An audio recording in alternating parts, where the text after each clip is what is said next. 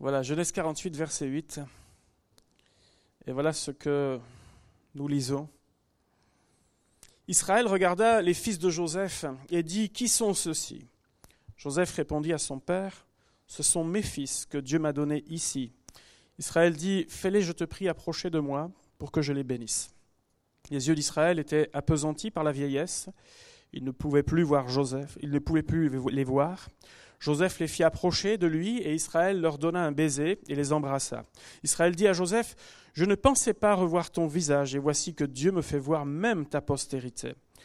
Joseph les retira des genoux de son père, et il se prosterna en terre devant lui. Puis Joseph les prit tous deux, Éphraïm de sa main droite à la gauche d'Israël, et Manassé de sa main gauche à la droite d'Israël, et il les fit approcher de lui. Israël étendit sa main droite et la posa sur la tête d'Éphraïm, qui était le plus jeune, et il posa sa main gauche sur la tête de Manassé.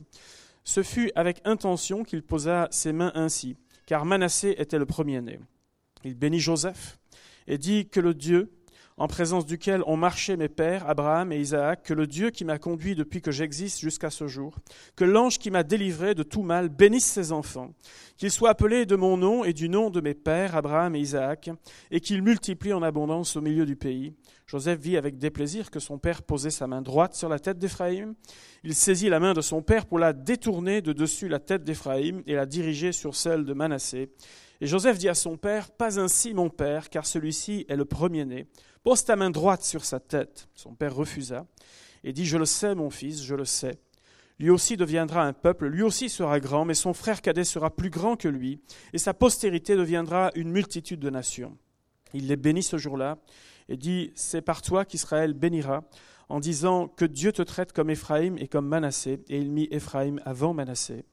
Israël dit à Joseph, Voici, voici je vais mourir, mais Dieu sera avec vous, et il vous fera retourner dans le pays de vos pères. Je te donne de plus qu'à tes frères une part que j'ai prise de la main des Amoréens, avec mon épée et avec mon arc.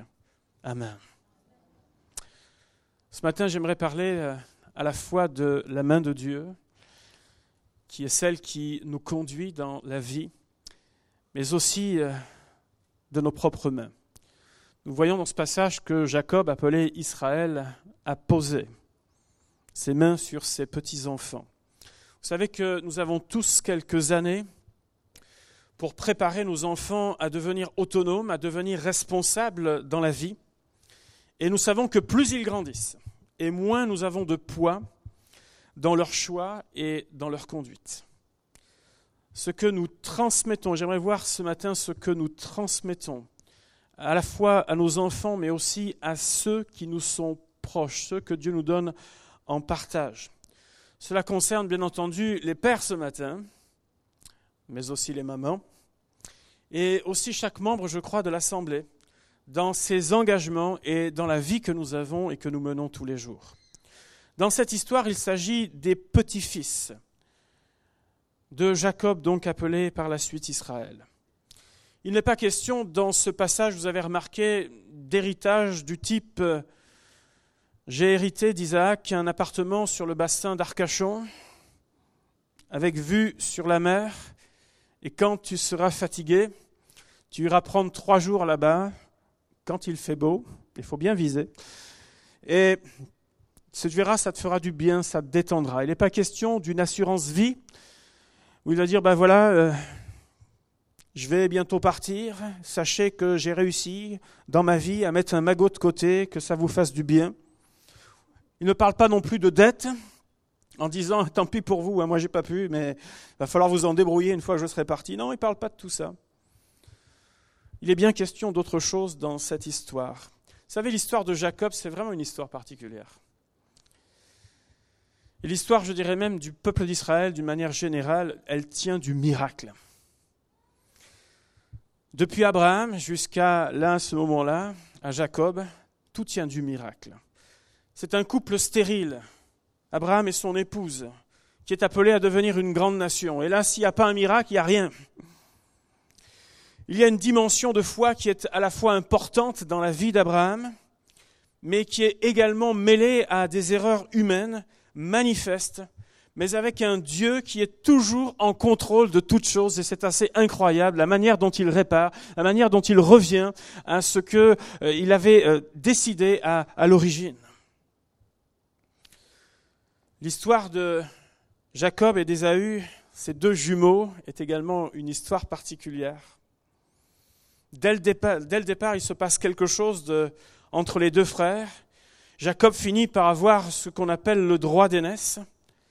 Et Dieu va veiller sur ses promesses afin de les accomplir. Jacob va devoir apprendre dans sa vie la patience avec Laban. Dieu va, garder également, va le garder également des conflits avec Laban et avec son frère Ésaü. Et jusqu'à cette expérience de lutte avec Dieu et cette volonté de Jacob d'être béni de l'Éternel, nous le voyons là encore dans un moment où il se décide, où il veut être une personne euh, bénie de l'Éternel. On voit dans sa vie que son modèle d'éducation n'est vraiment pas un modèle à suivre. Vous vous souvenez de la préférence qu'il a eue envers son frère, envers son fils Joseph, qui lui avait une jolie tunique, tandis que les autres euh, ben, avaient le reste, quoi tous les mêmes sauf lui. Il acceptait que Joseph vienne lui rapporter tous les propos de son frère. Imaginez l'ambiance avec celui qu'on pourrait surnommer le, le, en quelque sorte de la maison. Imaginez l'ambiance chaque fois qu'il venait dans le giron des frères. Oui, ce modèle d'éducation n'est vraiment pas un modèle à suivre. S'en est suivi bien sûr toute l'histoire de Joseph par la suite. Et le nom que Dieu a donné à Jacob avec, après sa lutte avec euh, l'Éternel, et celui-ci c'est Israël, c'est celui qui a lutté avec Dieu, ou encore Dieu prévaut. Dieu prévaut. Et c'est bien la main de Dieu qui a conduit toutes choses, non seulement dans cette période particulière, mais également dans l'histoire d'Israël. Il y a toujours eu un reste dans l'histoire. Il y a toujours eu des personnes tout au long euh, de, l'histoire d'Israël et encore aujourd'hui, un moment où Dieu agit en dépit des circonstances, en dépit de tout ce qui peut se passer. Il y a toujours un moment où Dieu agit et où il dirige toutes choses et on sait et on voit qu'il garde tout le contrôle. Même lorsque toutes les nations se tourneront vers Israël, Dieu accomplira encore et toujours ses promesses envers son peuple parce que Dieu est au-dessus de tout. C'est une chose de le chanter, c'est une chose de le lire, mais c'est une chose aussi de le vivre dans nos vies, n'est-ce pas?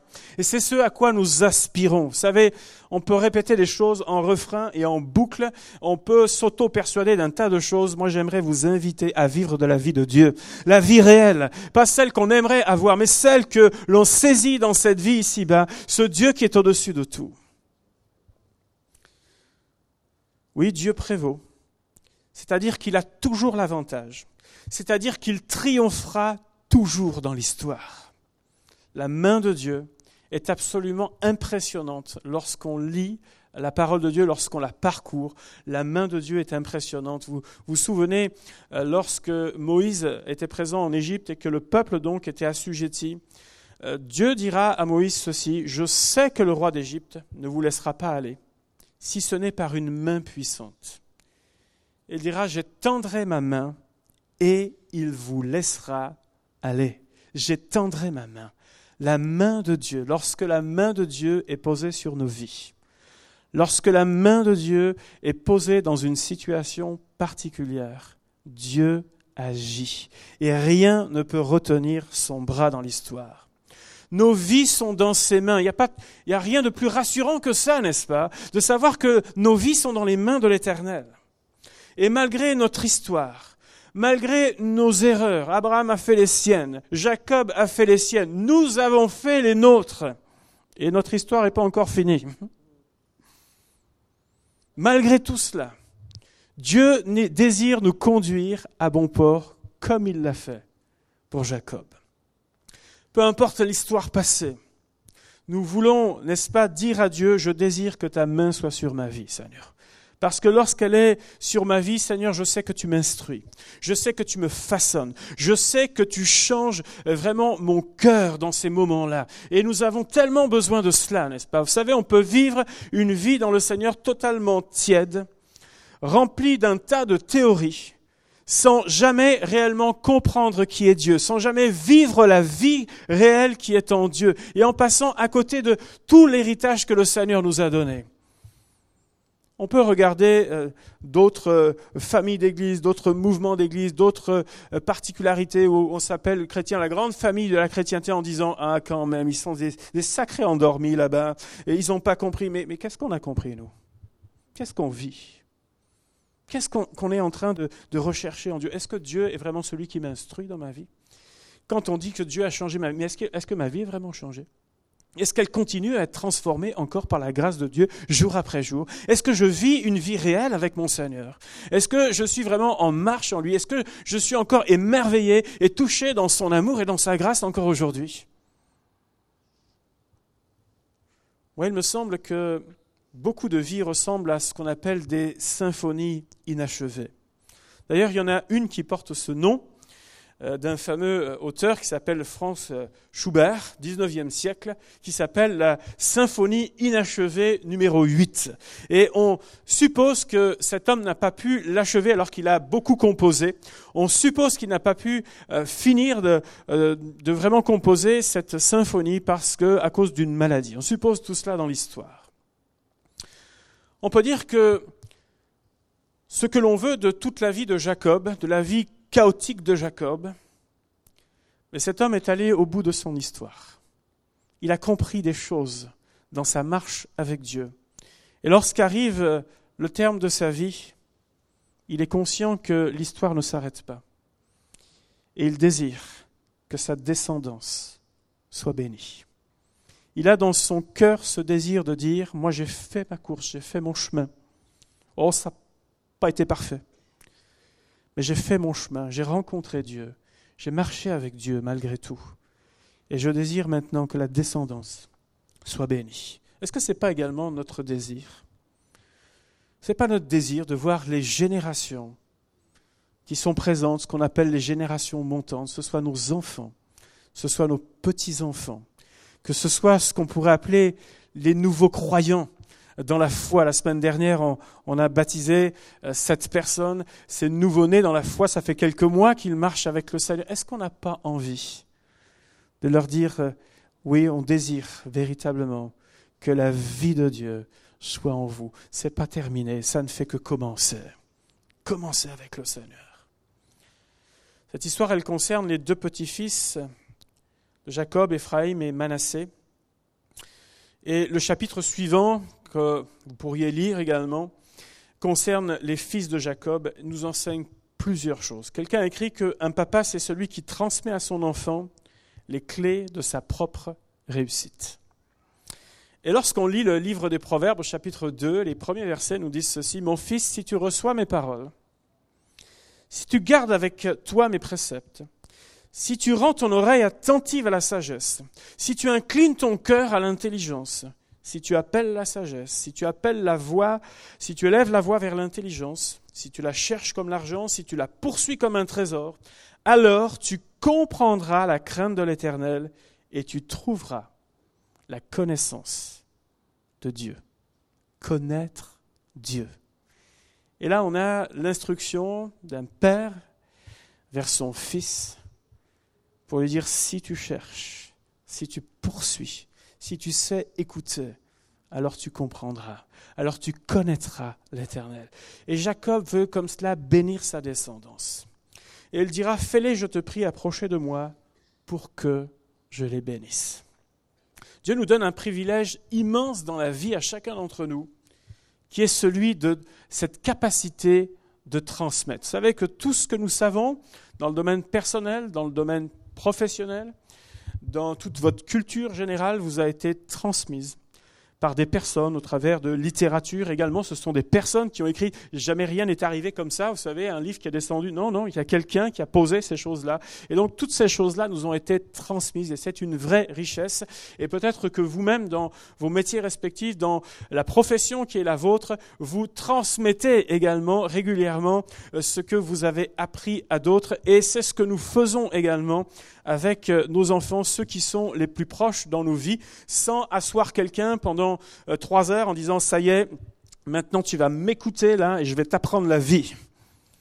Vous savez comme moi que ça marche vraiment pas beaucoup ces affaires-là. Mais par contre, les gens vous voient, ils vous observent. Et en vous observant, en vous regardant, en vous regardant vivre, non pas simplement dans ce que vous dites, mais dans qui vous êtes. Ils apprennent. Ils apprennent beaucoup. Et on a là toute une responsabilité au travers de cela.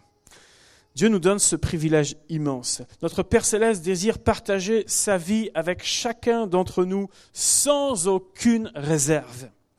Cela ne fonctionne, vous serez d'accord avec moi, que si cette relation, elle est établie avec notre Père céleste si cette relation elle est bonne, si euh, le réseau capte en quelque sorte. Hein, il y a des moments on est là, j'ai plus de réseau, j'ai plus de, je sais pas où je suis. Enfin bref, ça arrive de moins en moins maintenant les zones de trous, mais pendant toute une période, ah ben j'arrive dans une zone là où. Et moi, il me semble que notre communion parfois avec le Seigneur, elle est dans une zone à trous là. Et on a besoin de, d'à nouveau revenir auprès de, des bras de notre Père céleste. Dieu nous aime plus que n'importe quel parent est capable d'aimer. Il a des richesses qu'il souhaite partager avec chacun d'entre nous. Il désire poser sa main sur nos vies. Nos vies, à partir du moment où la main de l'Éternel est posée sur nos vies, nos vies ne sont plus les mêmes. C'est impossible de rencontrer Dieu et rester euh, de la même façon, de la même manière dans notre vie. Jacob a dû apprendre dans sa vie que c'est la chose la plus importante. Je veux être béni de l'Éternel. Je ne peux qu'encourager chacun ce matin à aimer Dieu, comme nous le dit la parole, de tout son cœur, de toute son âme, de toute sa force et de toute sa pensée. Aimer Dieu. Et me dire, mais on sait ces choses-là. Oui, oui, oui. Aimer Dieu de tout son cœur. Seigneur, je t'aime. Et je t'aime davantage qu'il y a encore quelques années. On me parle, et on parle parfois du feu du premier amour. Mais j'aimerais vous dire que l'amour que nous devrions avoir après des années et des années de marche avec le Seigneur devrait être beaucoup plus fort que ce premier amour. C'est plus le coup de foudre, mais c'est quelque chose qui est solide. Une communion qui est établie, qu'il vente, qu'il neige, que les circonstances soient favorables, qu'elles soient défavorables. Seigneur, je t'aime et je m'attache à toi. Je t'aime de tout mon cœur. Je serre ta parole sur mon cœur. Je serre tes principes sur mon cœur. J'aime tes voix. J'embrasse tes voix, Seigneur mon Dieu. Les relations sont probablement l'un des plus gros défis de la vie. Avec Dieu, on vit parfois cette culpabilité de ne pas être ce que nous souhaiterions être parfois on vit parfois cette incompréhension de qui est Dieu et on se trompe dans les intentions de Dieu. Et entre êtres humains, et particulièrement avec nos plus proches, c'est parfois assez compliqué, n'est-ce pas? Peut-être que pour certains, décrocher le téléphone pour appeler papa aujourd'hui, ça va être une sacrée épreuve. Ça va être un nœud à l'estomac. Parce qu'il n'y a plus rien en commun. Parce que, au lieu d'être quelque chose, on dirait un, cercle vertueux positif dans nos vies, ce sont des expériences négatives, des choses compliquées.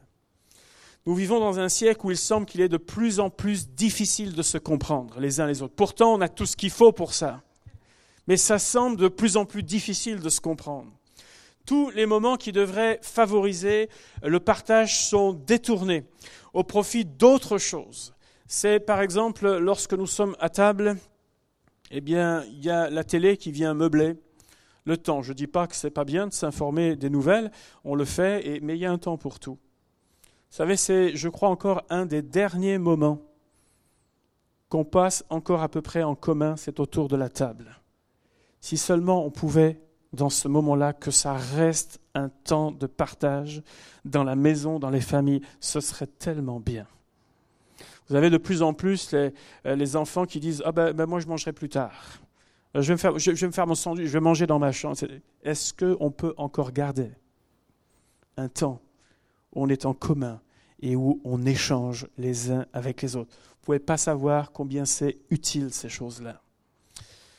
Lorsque on se retrouve avec d'autres personnes, même dans les transports en commun ou que sais-je, vous savez, la relation elle est extraordinaire. On a presque l'impression qu'il faut envoyer un texto à son voisin pour pouvoir lui parler, parce que chacun a ses oreillettes ou son casque sur la tête. C'est fantastique ça pour, pour échanger. Alors, si vous voulez quand même qu'il bouge un peu, envoyez-lui un texto, c'est la meilleure manière de pouvoir communiquer avec. Nous vivons nos émotions les plus fortes avec nos proches, qu'elles soient positives comme négatives. Quelqu'un écrit que tendre, bienveillante, conflictuelle, parfois inexistante, la relation que nous avons avec nos papas joue bien souvent un rôle crucial dans nos vies. Si être père n'est pas toujours facile, l'amour entre un homme et son enfant révèle toute la beauté de l'humanité. Jacob a eu cette volonté de bénir sa descendance Avons-nous cette même volonté dans notre vie de dire je veux que ce que le Seigneur m'a donné en premier, en partage, je veux qu'il soit béni. Nos enfants, mais aussi, je dirais, nos enfants dans la foi. Ceux qui sont là, issus du milieu de nous, qu'ils aient été petits, qu'ils soient venus comme ils sont venus au milieu de nous, Seigneur, nous voulons les bénir et nous voulons qu'ils soient bénis au milieu de nous. Nous voulons qu'ils puissent trouver des pères et des mères dans la foi au milieu de nous. Il y a un temps où, bien sûr, chacun doit apprendre à, voler de ses propres ailes et Jacob veut préparer l'avenir. Il dira euh, au chapitre suivant, 49, nous n'avons pas lu, il dira au premier verset, Assemblez-vous concernant ses fils et je vous annoncerai ce qui arrivera dans la suite des temps. Il y a ce qu'on pourrait appeler des saisons dans la vie. Jacob arrive dans le dernier, lui, virage de sa vie. Son père Isaac a eu son temps également et arrive maintenant le temps pour ses fils. Quelqu'un écrit que le temps qu'un homme comprenne que son père avait sans doute raison, il a généralement un fils qui pense qu'il a tort. Il y a des saisons dans la vie. Ce n'est pas toujours à notre avantage. Oui, il y a un temps où ils doivent voler de leurs propres ailes et écrire leur propre histoire. Et moi, ce que j'aime beaucoup dans ces passages, c'est que Jacob est très réaliste concernant la vie de chacun de ses enfants. Il ne va pas essayer de leur dire euh, euh, vous, allez vivre en lévitation avec Dieu, vous verrez, euh, sur la terre. Il ne dit pas vous êtes tous des fils dix fois supérieurs que votre père, et pour vous tout sera facile tellement vous êtes bons et doués ou surdoués. Il y a parfois, je crois, dans des foyers, des ambitions démesurées placées sur les épaules de nos enfants. Et c'est parfois aussi la même chose concernant les nouveau-nés dans la foi. On aimerait qu'ils se comportent ou qu'ils vivent comme s'ils avaient déjà 20 ans de vie chrétienne. Eh oh, ils viennent de commencer. Pour arriver à peu près là où vous en êtes arrivé, vous avez mis combien de temps? On fait parfois peser un lourd joug sur les nouveaux dans la foi laissons-les grandir, encourageons-les, reprenons-les avec amour.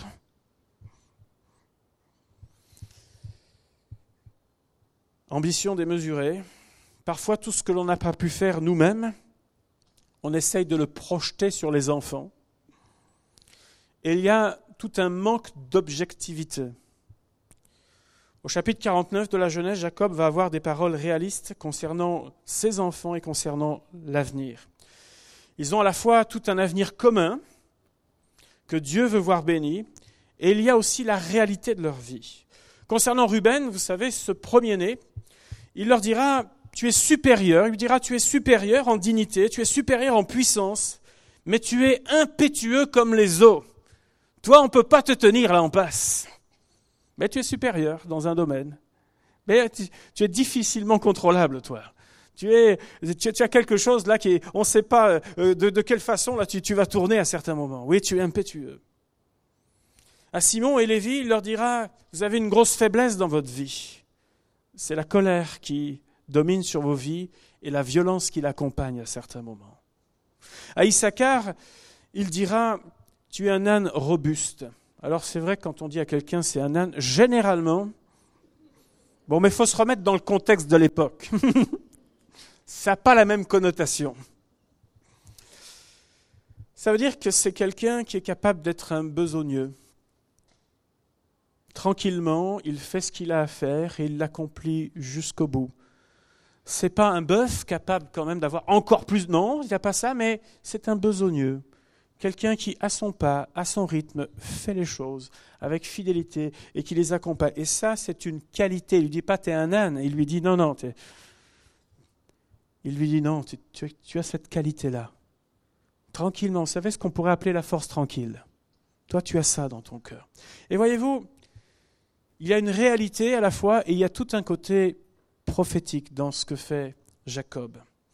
Et si nous voulons au mieux accompagner quelqu'un dans la vie, il nous faut être réaliste sur les capacités et les possibilités de chacun.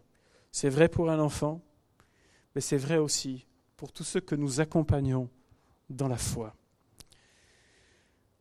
Dans l'histoire, euh, nous voyons la main de Dieu à l'œuvre, nous voyons Jacob euh, poser ses mains sur ses petits-enfants et avoir cette volonté de bénir, et nous voyons aussi les mains de Jésus agir.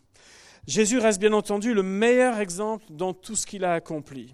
Vous savez, il a travaillé de ses mains, Jésus. Il a touché même les lépreux et il les a guéris, touché les malades. Il a relevé les pécheurs. Il a accueilli les bras grands ouverts les enfants et les personnes qui venaient à lui. La Bible nous dit qu'il a prouvé son amour envers nous en ce que lorsque nous étions encore des pécheurs, Christ est mort pour nous. C'est-à-dire que ses mains ont été percées. Il est mort et il est ressuscité. On remercie euh, Roberta aussi de nous avoir euh, euh, rappelé ce chant ancien là qu'on ne chante plus beaucoup sur cette croix. Béni soit le Seigneur, parce que les mains de Jésus ont été percées pour chacun d'entre nous. Ces mains, elles sont toujours agissantes aujourd'hui partout à travers le monde, quelles que soient les cultures, quelle que soit notre manière de, euh, de, faire, de vivre euh, nos pratiques, pour toucher. Il est là pour consoler, il est là pour pardonner, il est là pour guérir, et il est là aussi pour relever notre Seigneur. Et tout ça, ça nous ramène à notre propre comportement dans la vie. Si Jésus est notre exemple, si Jacob a eu cette volonté de dire, allez, venez par ici les petits-enfants, venez par ici les enfants, moi, je désire que vous soyez bénis. Et il s'investit dans ces choses-là. Je crois qu'également, ça nous ramène à nos propres vies. Nous avons aujourd'hui encore et toujours le choix de savoir ce que nous voulons faire de nos mains. Vous savez, on peut avoir plusieurs choses. On peut, d'un côté, pointer avec un doigt accusateur le monde. Ah, le monde court à sa perte. Oui, ce n'est pas une nouveauté. On peut avoir un doigt accusateur sur tout ce que notre entourage aurait dû faire avec nous et qu'il n'a pas fait. On peut avoir un doigt accusateur sur Dieu en l'accusant de tous les maux de la terre. On peut avoir un doigt accusateur même sur l'Église pour toutes ses imperfections. Oui, c'est vrai, l'Église est imparfaite à partir du moment où nous sommes dedans. Nous pouvons lever la main, prêts à réagir, prêts à répondre, se justifier et mener ce que j'appelle des combats totalement inutiles dans la vie. Nous pouvons aussi avoir les mains en quelque sorte crispées pour vivre dans la peur et dans l'angoisse de la vie et du lendemain. Oui, on, on peut vivre comme ça. On peut avoir les mains en quelque sorte ballantes parce qu'on ne sait pas quoi faire de nos mains. Elles ne produisent rien de particulier. Ou bien on peut faire le choix d'une main qui encourage. Merci Déborah pour ce week-end. Merci d'avoir béni nos sœurs hier. Merci pour la présence ce matin. Merci pour ce week-end. Merci à Roberta aussi. Merci euh, pour toutes celles et ceux qui sont investis d'une façon ou d'une autre. Vous tous qui apportez, qui êtes euh, en quelque sorte euh, des modèles, des personnes qui vraiment inspirent de manière positive nos vies, nos cœurs. Merci à vous. Merci. On peut encourager. On peut avoir aussi une main qui se pose sur quelqu'un, comme la main de Jacob s'est posée à un moment donné. Elle se pose sur quelqu'un, elle se pose sur une situation. C'est quelqu'un qui accompagne, c'est quelqu'un qui va aider, qui va pousser en quelque sorte quelqu'un, quelqu'un qui va bénir, quelqu'un qui va aider un autre à se relever. Oui, on peut faire ce choix-là aussi, plutôt que de dire Ah, t'es tombé, toi. Tu vas pas bien Je le savais. Je le savais. Je le savais, on ne peut pas compter sur toi.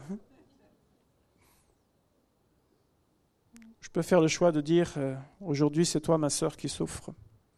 C'est toi mon frère. Je ne comprends pas toujours le comment du pourquoi, mais je vais m'abaisser. Et puis je vais te prendre la main et on va marcher avec notre Seigneur. Parce que demain, qui sait? Si ce ne sera pas vous, si ce ne sera pas moi. Et on serait tellement heureux que quelqu'un vienne, non pas pour dire Ah ouais, dommage, mais plutôt vienne nous dire Viens là mon frère, viens là ma sœur. Tu as le droit de passer par des moments difficiles. Tu as même le droit de te tromper un jour dans la vie. Mais on désire, comme Dieu a désiré pour Jacob, l'amener à bon port. Dieu désire amener chacun à bon port et on veut y participer absolument. Une main qui choisit de relever, une main qui choisit de bénir des bras qui s'ouvrent pour accueillir. Accueillir. Il y a tellement, je crois, de, détresse, de gens en difficulté aujourd'hui, perdus, sans repère. On a tellement besoin de bras qui s'ouvrent pour simplement accueillir, pour aider, pour euh, accompagner, pour mettre dans les bras même du Sauveur et du Seigneur Jésus-Christ qui fera son œuvre de manière incroyable dans les cœurs. Comme Jacob, chacun d'entre nous n'a pas un parcours parfait. Je crois même qu'aucun papa ici n'aurait la prétention de dire Je crois que j'ai bien réussi ma mission. Il y a des choses en tant que père, vous le savez, que l'on fait bien ou que l'on a bien faites. Et puis il y a des choses qu'on a ratées aussi. Il faut être honnête. Il y a des choses qu'on a ratées. Il y a des choses qu'on aurait pu mieux faire. Il y a des choses en tant que parent spirituel dans la foi que l'on a bien faites, et il y en a d'autres où on n'a vraiment pas été à la hauteur.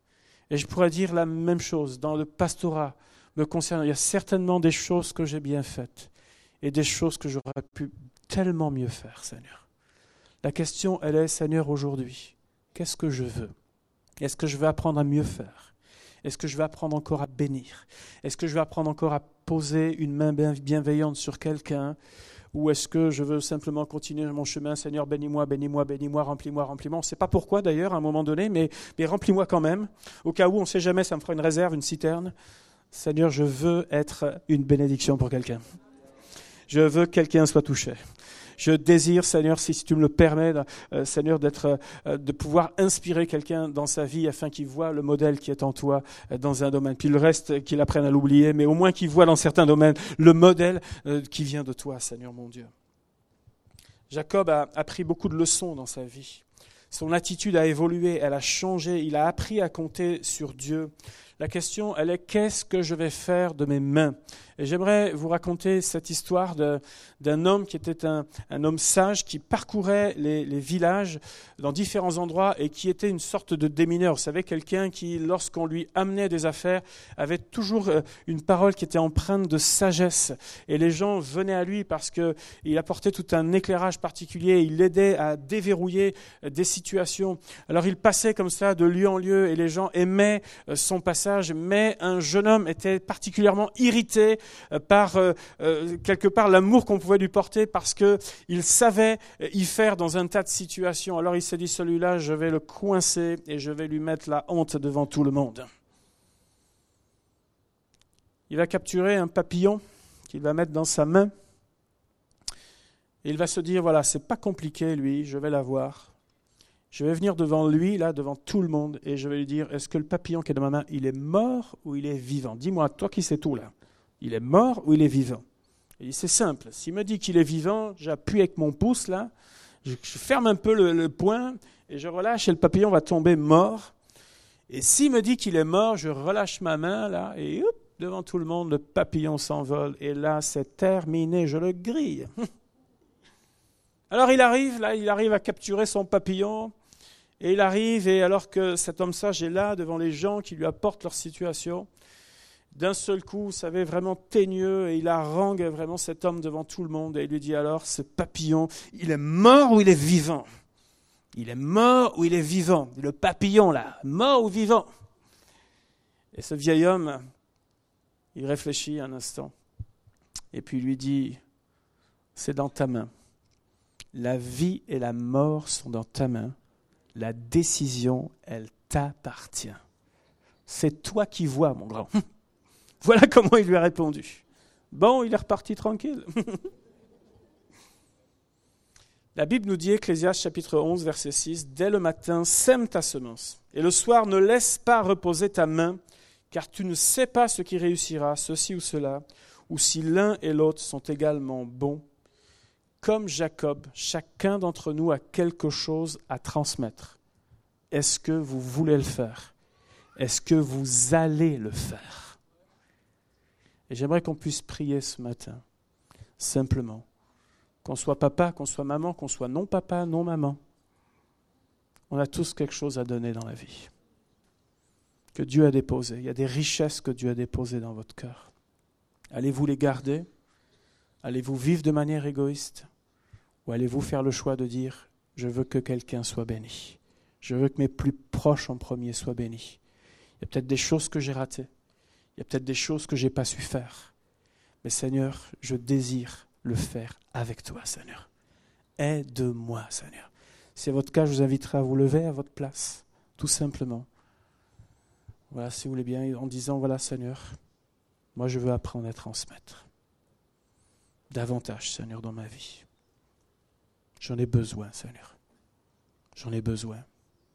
Je ne veux pas passer à côté de l'occasion, Seigneur poser ma main sur quelqu'un, de bénir mes enfants davantage, ce que tu me donnes en partage, les plus proches, Seigneur. Je désire tellement, Seigneur, qu'ils soient bénis.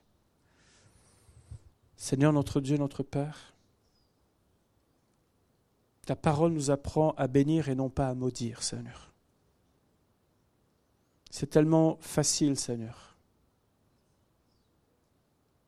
de vivre une vie égoïste de juste, Seigneur, se charger de notre salut. C'est déjà une grande mission, Seigneur. Mais tu nous as donné la possibilité de marquer des vies, Seigneur, positivement. Je te demande pardon pour nos erreurs, Seigneur. Toutes les fois où nous n'avons pas été ce genre de modèle.